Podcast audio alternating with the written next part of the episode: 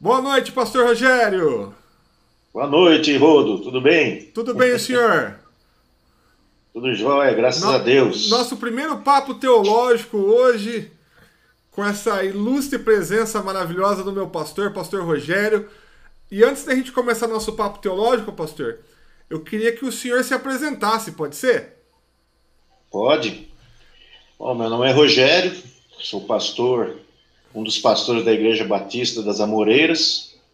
Eu tenho curso teológico, mestrado em Antigo Testamento pelo Palavra da Vida.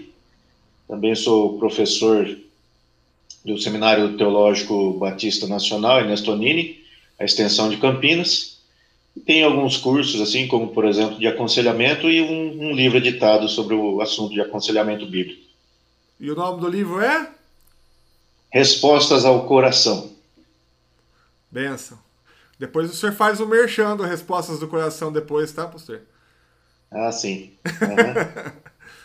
então tá bom. Tá bom. E que assunto que o senhor vai trazer hoje para nós?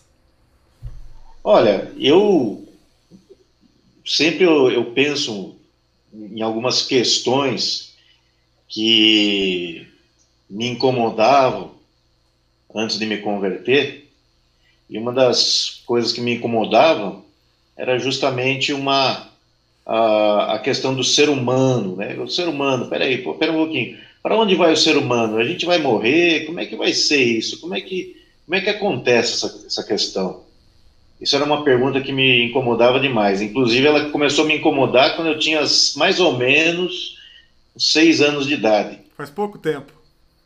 Pouco tempo, é, quase 50 anos atrás. e, e foi numa conversa, assim, uma conversa despretensiosa de uma criança com um adulto. Era um tio meu, a gente estava aquelas aquelas noites de, de, de verão são bem quentes, né?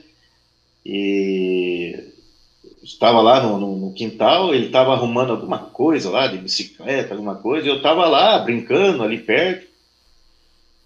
E aí, sem mais nem menos, eu cheguei para ele e falei: Tio, o que acontece quando a gente fica grande? A criança gosta de saber quando fica grande, né? Se bem que eu ainda não fiquei grande, né? Foi fiquei grande ainda. Mas aí ele falou: não, aí quando a gente cresce, a gente vai é, começar a trabalhar. Ah, tá bom, tio, e depois? Ah, daí você pode casar, você pode formar uma família, ter filhos. Ah, é? É. E depois? Bom, depois a vida continua, você vai, vai ter não só filhos, mas você vai ter netos e tudo mais, você vai ficar mais velhinho. E depois que fica velho, tio? É, parece que eu estava apertando ele, né? Eu estava apertando ele, tentando cercá-lo para chegar em alguma coisa. Eu falei, bom, depois que a gente ficar muito velho, daí a gente morre. E ele voltou a fazer o que ele estava fazendo e eu virei para o lado, uma criança, né? Eu estava com seis anos de idade, comecei a chorar. Demorou alguns minutos meu tio perceber que eu estava chorando. O que, que foi, né? O que? Né? Daí ele entendeu, né? Porque, não, mas isso aí vai demorar muito, aquela coisa toda, mas, veja, qual é o efeito? Eu acabei esquecendo aquilo, mas esquecendo, mas nem tanto. Que durante a vida eu fui procurando essa questão. Né? Peraí, um pouquinho. Então, para que? A gente vive para morrer e acabou o fim de papo? Até que, quando eu comecei a ler a Bíblia, voluntariamente por querer saber alguma coisa sobre Jesus Cristo, que eu não sabia. E foi isso que fez me, me converter e, e hoje né, ter essa convicção de quem é o ser humano, de quem sou eu, de quem somos nós, né? E, e por quê? Por quê? O que, que acontece por causa? Por que acontece a morte? Por, o que acontece com o ser humano? E então hoje por causa de, da Bíblia, por causa dessa experiência com Deus, eu tenho a resposta. Acho que você também, né? Claro. Tem, tem essa resposta. Mas eu gostaria, então, de, de, de comentar um pouquinho né, quem é o ser humano. O ser humano, quem nós somos. E eu gostaria de. Eu vou usar aqui o, o Evangelho de João, até pus a minha Bíblia aqui do lado aqui. e também Gênesis. Não tem como a gente não usar Gênesis. Aliás, todo bom teólogo, ele diz que Gênesis 1, 2 e 3, os três primeiros capítulos, é essencial para você entender toda a Bíblia, inclusive né, a obra de Jesus Cristo na face da terra. Então, lá em João 1, começa falando primeiramente de Jesus Cristo. Né? Acho que ele é bem conhecido. Eu vou usar aqui a revista atualizada, mas vou fazer alguns comentários. Depois também eu citar aqui alguns versículos lá de, de Gênesis também. Então lá o Evangelho de João ele começa, né? No princípio era o Verbo, o Verbo estava com Deus e o Verbo era Deus. Esse Verbo, é, algumas traduções tra trazem, né? A palavra. O princípio é aquele que era a palavra. A palavra estava com Deus e a palavra era Deus. Então estava no princípio com Deus e todas as coisas foram feitas por Ele e sem Ele nada do que foi feito se fez. Então é, esse verbo, a palavra, ele foi o responsável de todas as coisas, o Criador. Então ele estava no princípio e ele era o Criador e era Deus. E diz depois no versículo mais abaixo, um pouquinho, no 14, disse que então o Verbo se fez carne e habitou entre nós. Se fez carne, ou seja, transformou-se em homem. Por quê? Por que o Verbo se fez carne? E aí ele, João está apresentando, começando a apresentar o Evangelho, é porque ele começou dando uma resposta lá para Gênesis. Gênesis começa também no princípio, né? E João começa no princípio. Em Gênesis temos no princípio criou Deus os céus e a terra. E ele vai falando, é, narrando toda a criação, até chegar no, na criação do ser humano, do homem façamos o homem a nossa imagem, conforme a nossa semelhança. Então, a primeira coisa, a nossa origem é divina. Eu. Pastor, posso eu, interromper eu... só um pouquinho só? Pode, pode falar. É, é, agora a parte técnica, tá? Nossos ouvintes vão ouvir aí mais só por questão da parte técnica. É, no notebook do senhor, ele deve ter um furinho que é do microfone. Só toma cuidado na hora que o senhor coloca a mão, porque se o senhor coloca a mão em cima do microfone, ele faz ruído. Ah, sei. É, tá? é que. Fala com a mão também, né? Então você fica. sem querer aqui. Desculpa interromper o senhor, só para a gente dar continuidade. Não, imagina. Vou, eu vou procurar, vou até tirar algumas coisas de perto aqui. assim, eu, não, eu não ponho a mão aqui. Eu, eu não posso ficar empolgado também para não bater, né? Senão, não, tchau mesmo. Ah, tranquilo. Mas aí, é, é, dentro dessa questão, né, nós somos né, criaturas de Deus, somos seres feitos por Deus. Deus nos criou.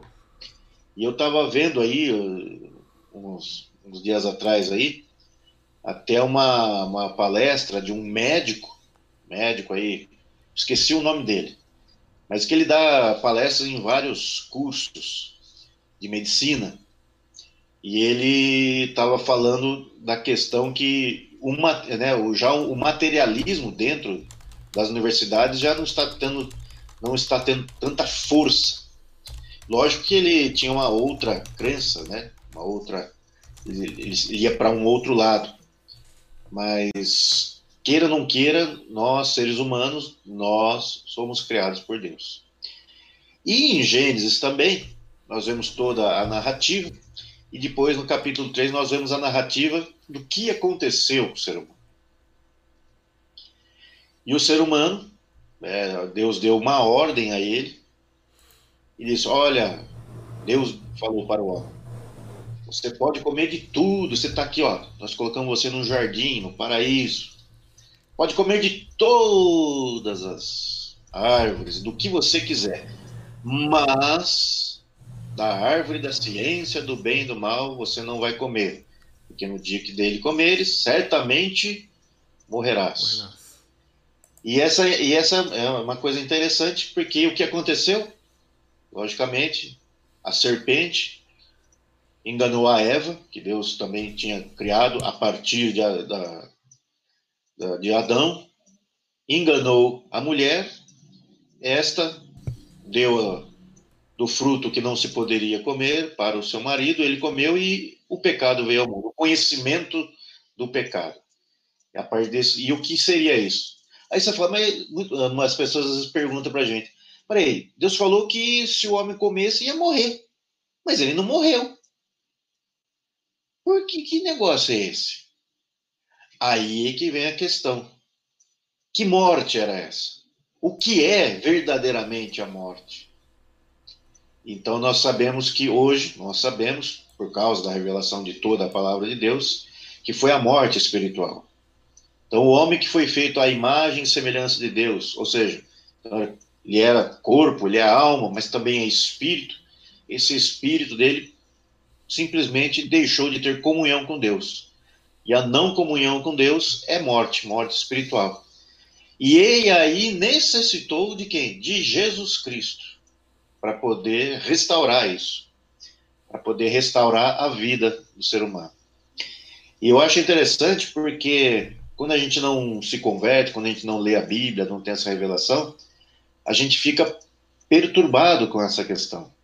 Eu lembro antes de me converter, é, quando né, alguém falava de morte para você, eu falava, não, sai para lá.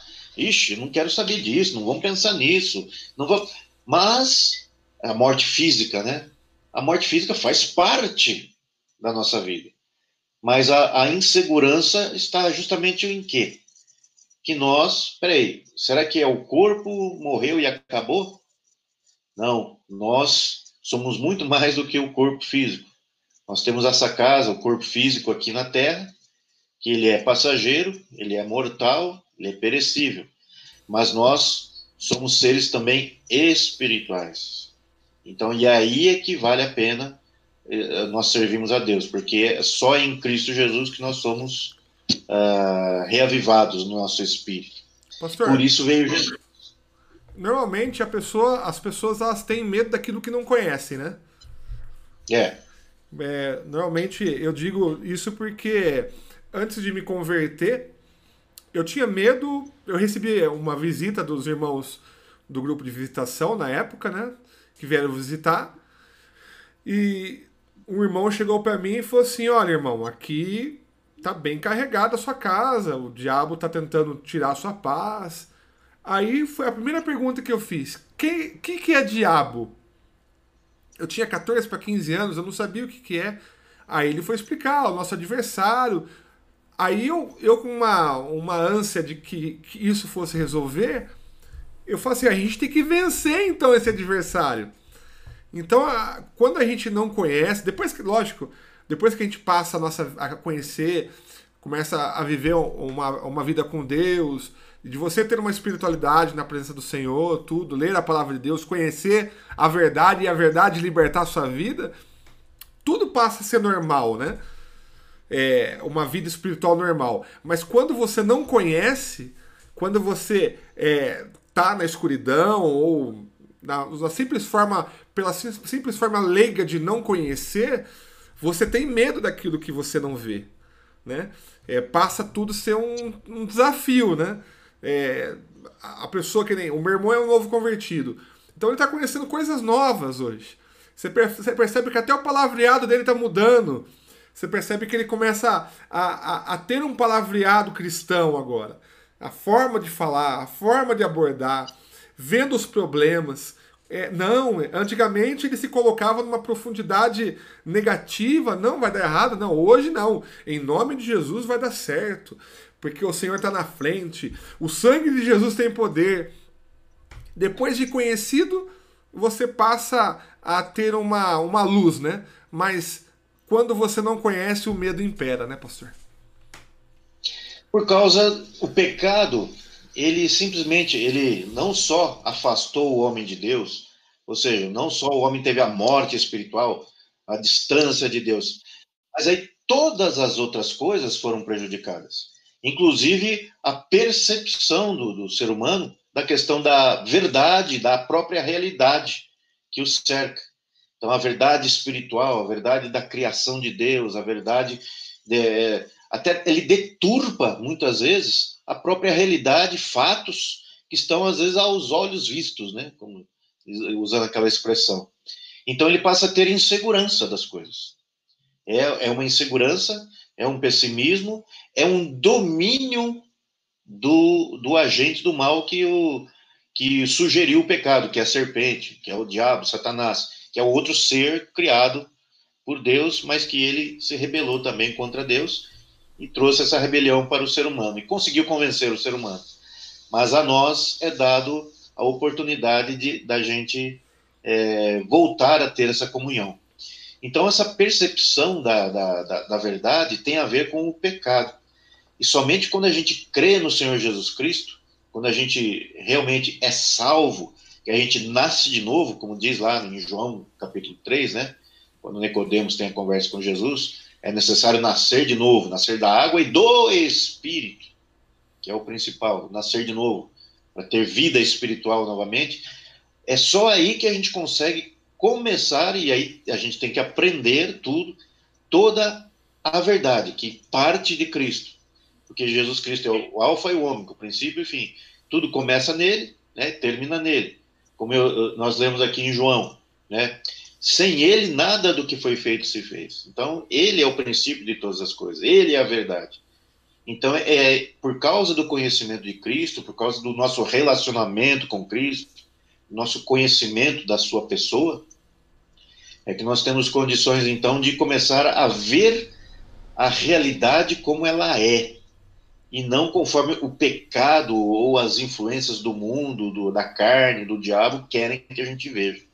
Então eu acho muito interessante essa, essa mudança que nós temos quando a gente nasce de novo, quando a gente aceita Jesus, quando a gente é salvo, né, passa a ter vida espiritual, e a gente consegue ver de é, ver a verdade. No fundo é isso, enxergar a verdade. Logicamente, enquanto a gente está aqui nesse corpo corruptível, nós temos a tendência de de errar, de pecar, de, de, de, se enganar. Mas quanto mais a gente buscar a Deus, mais a gente vai é, entendendo melhor a realidade de Deus, né? A realidade divina da criação e tudo mais. Então eu acho que isso que você comentou da, da, da o que acontecia antes da gente se converter é, é o pecado que não nos deixa ver a verdade, não deixa ver aquilo que Deus criou, né? E o senhor teve uma experiência interessante, né? Quando o senhor se converteu, né, pastor? Quando o senhor, é, o senhor contou mais uma vez para nós que o senhor teve aquela experiência que o céu era mais azul, o céu tinha mais, as estrelas eram mais bonitas, o senhor olhava. É. é conta para nós. Eu sempre conto isso aí, normalmente em pregação, né? É. Em pregação. Porque é, quando eu aceitei Jesus Cristo, eu tive a experiência de aceitar a Cristo, no dia seguinte, ao trabalhar, eu sentia que tinha acontecido algo comigo, que é algo lá dentro, é lá no espiritual. Né? O espírito que estava apagado, ele se acendeu em Cristo Jesus, né? O Espírito Santo veio e o reacendeu. Passei a ter ligação com, com o próprio Espírito de Deus, né? Com o próprio Deus. Então, você sente isso. É, é, todo mundo que tem uma experiência genuína com Cristo é um encontro de verdade. Sente, né? No, no, na, a pessoa sente que ela, peraí, alguma coisa aconteceu comigo. E eu experimentei isso no dia seguinte, quando eu fui trabalhar a primeira vez, eu vi, olhava para as pessoas, parecia que as pessoas estavam diferentes, olhava para o céu, que estava aquele azul, né? Mas aquele azul estava diferente aquele dia. Então, estava tudo diferente, o meu chefe está diferente, as pessoas, meus colegas de trabalho, mas não é eles que estavam diferentes, era eu. Por quê? Porque realmente eu comecei a enxergar de forma diferente. E dia a dia, nesses 31 anos que eu me converti já, aliás, hoje é dia 19. Isso.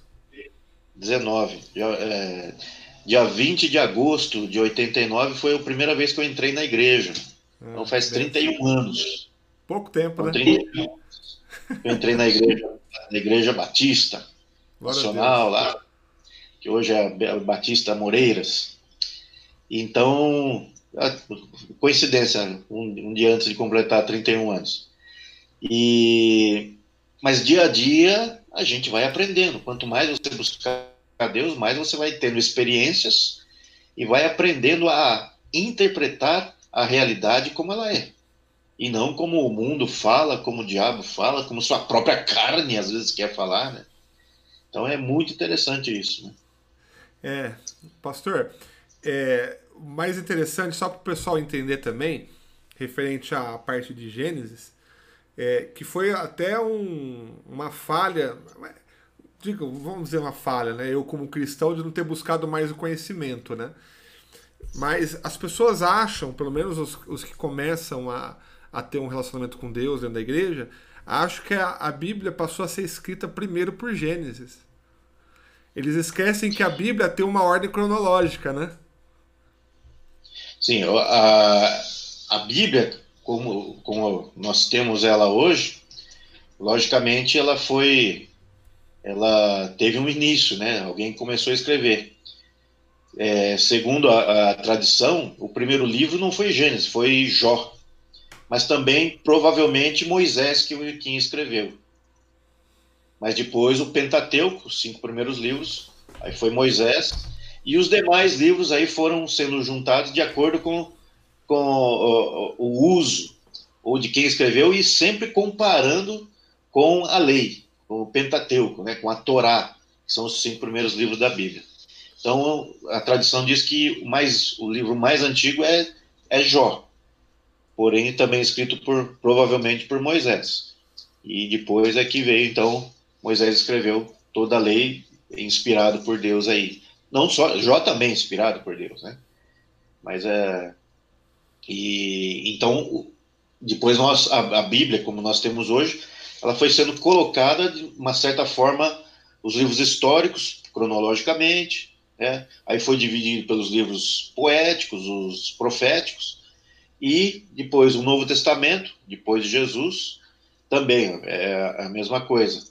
É, provavelmente não foi Mateus o, o, o evangelho mais mais antigo. Muitos dizem que foi o primeiro foi Marcos. Depois é que Mateus escreveu e um foi, foi até aproveitando uh, algo que o outro tinha escrito e tal.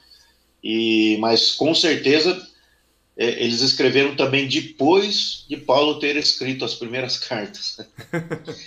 Ele escrevia.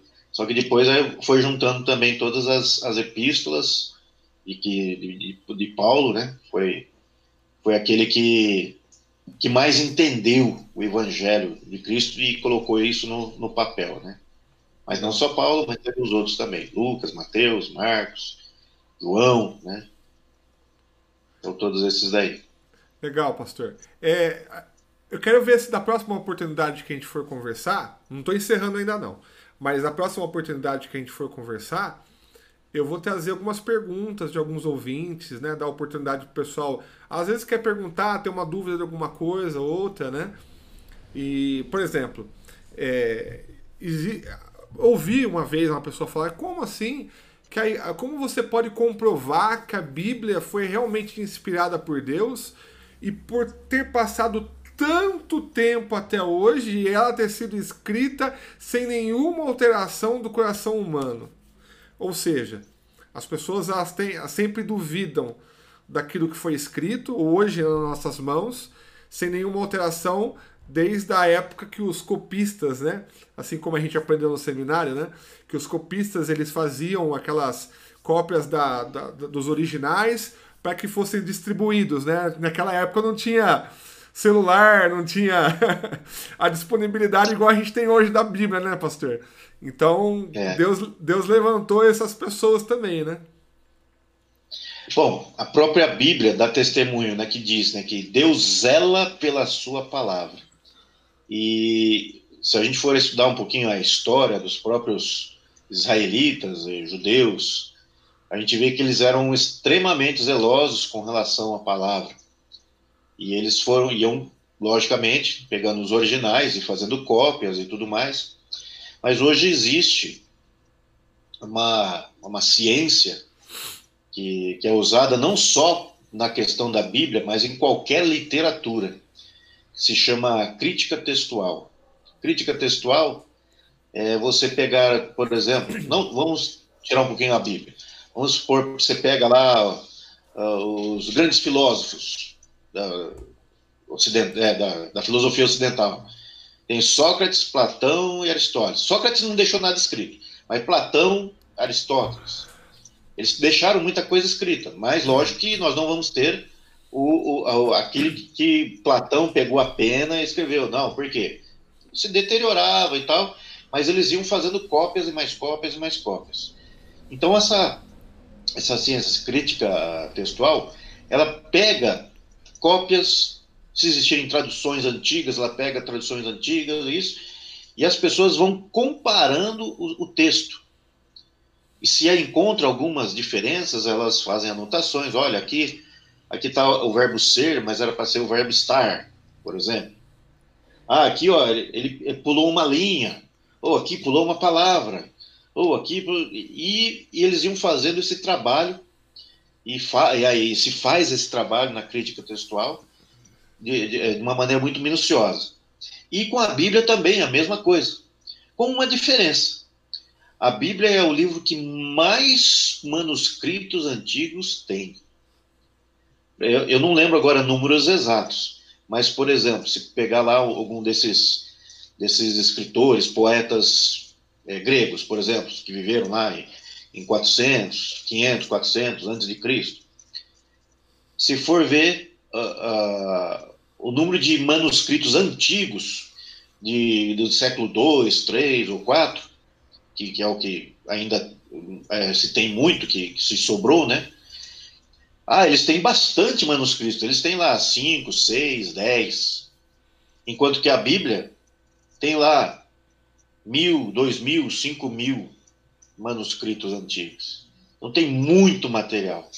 Então, ah, com certeza, a, a própria, a própria a crítica textual ela favorece a gente garantir que o, os textos que nós temos realmente são é, os textos que, originais, né? com a, erros às vezes e como a gente, quando a gente estuda, né, e aí precisa estudar, nós estudamos e nós vemos que, olha, tem uma variação nesse texto, tem uma variação assim, uma... são variações assim que não, não, não afetam diretamente nenhuma doutrina principal. Por exemplo, o Evangelho de João. Esse primeiro capítulo de João, para nós, para nossa fé cristã, ele é de extrema importância mas os manuscritos antigos de João e tal, e você for comparar um com o outro, nenhum erro lá, ah, tá faltando uma palavra, tá faltando uma linha, tá faltando uma letra, não sei o quê. Nenhum deles vai afetar nenhuma doutrina principal nossa, da nossa fé. Então, essa a crítica textual, inclusive, se a gente for pegar o Antigo Testamento, que é mais, né, mais antigo, né, mais velho, é, os manuscritos do Mar Morto, lá das cavernas de Qumran, os, é, quando eles fizeram esse achado em 1947, eles pôs por terra todos aqueles críticos da Bíblia que falaram que não, porque os textos mais antigos que nós tínhamos da, do Antigo Testamento datavam da, do, do, do, século do século 10 depois de Cristo, no ano 900 e pouco depois de Cristo. E, e não, mas não pode ser possível. Aí, quando veio com o ranco, acharam esses manuscritos, eles acharam manuscritos mil anos mais antigos. E fizeram o trabalho de crítica textual e se comprovou. É isso mesmo. É alguns livros de Isaías, né? Não só de Isaías. Acho que só não foi encontrado em Qumran, eu não, se não me falha a memória, é, é livro sobre Esther se não me falha a memória. O resto, todos os outros livros foram encontrados, às vezes não livros muito conservados, nem às vezes totalmente inteiros, mas todos os outros, todos os outros, desde Gênesis até Malaquias. Nossa, mistério de Deus, né? Deus zela pela sua palavra, para que a gente tenha essa certeza e possa ter essa segurança, inclusive de quando a gente crê no Senhor Jesus Cristo, dessa experiência O que está na palavra de Deus é, acontece na nossa vida. Então, e só isso já seria comprovação suficiente. Mas tem muitos outros sinais e muitas outras coisas que nós vemos. Deus zela pela sua palavra. Né? Amém. Amém, pastor. Papo tá bom demais, em 30 minutos já passou, pastor? Já passou 30. Graças Agora, a Deus. Os, os outros papos teológicos aí vão ser bênção, porque tem muita, muito assunto aí, né, pastor? A Bíblia é vasta de assuntos, né? Ah, não. Assunto do. Como, como o João, o mesmo evangelista João, né? No final do evangelho dele, ele fala o seguinte, né? Ele crê que se fossem escrever todos os feitos de Jesus, não caberia no, em livros do mundo inteiro, né? Então, dá para a gente falar aqui até o último dia da nossa vida. Tem assuntos bem legais. Para mim poder... vai ser um pouquinho mais, eu vou durar um pouquinho menos do que eu sei, porque você é bem mais novo que eu, mas. Ah, nem tão mais novo assim. Falar até lá. mas até a eternidade dá para falar. Amém, amém. Uma, uma coisa. Aliás, aliás, na eternidade nós vamos continuar falando. Amém. Oh, glória a Deus. Muita gente acha que a gente vai ficar só igual robozinho, né? Mas lá é. vai ser uma, uma vida que nós vamos passar do lado de Jesus e uma vida plena, né? Plena, trabalhando, conversando, desfrutando, adorando, louvando, tudo, tudo, tudo. Benção. Pastor, muito obrigado mais uma vez pela honra que o senhor nos dá aqui de pela primeira vez e espero que seja por várias vezes a gente está com esse papo teológico, o primeiro papo teológico que a gente está fazendo, que vai uhum. ao ar no YouTube e vai também ao ar no podcast Semear também em forma de áudio, tá? Mas a gente vai colocar também no YouTube o pessoal aproveitar também todo esse todo esse esse material maravilhoso que o senhor trouxe para nós hoje. Tá ok. Agradeço aí a oportunidade, porque a gente falar de Cristo, falar da, da fé, pregar o evangelho sempre é, é, sempre é prazeroso, né? Então a honra é minha, sim. É minha também. Amém.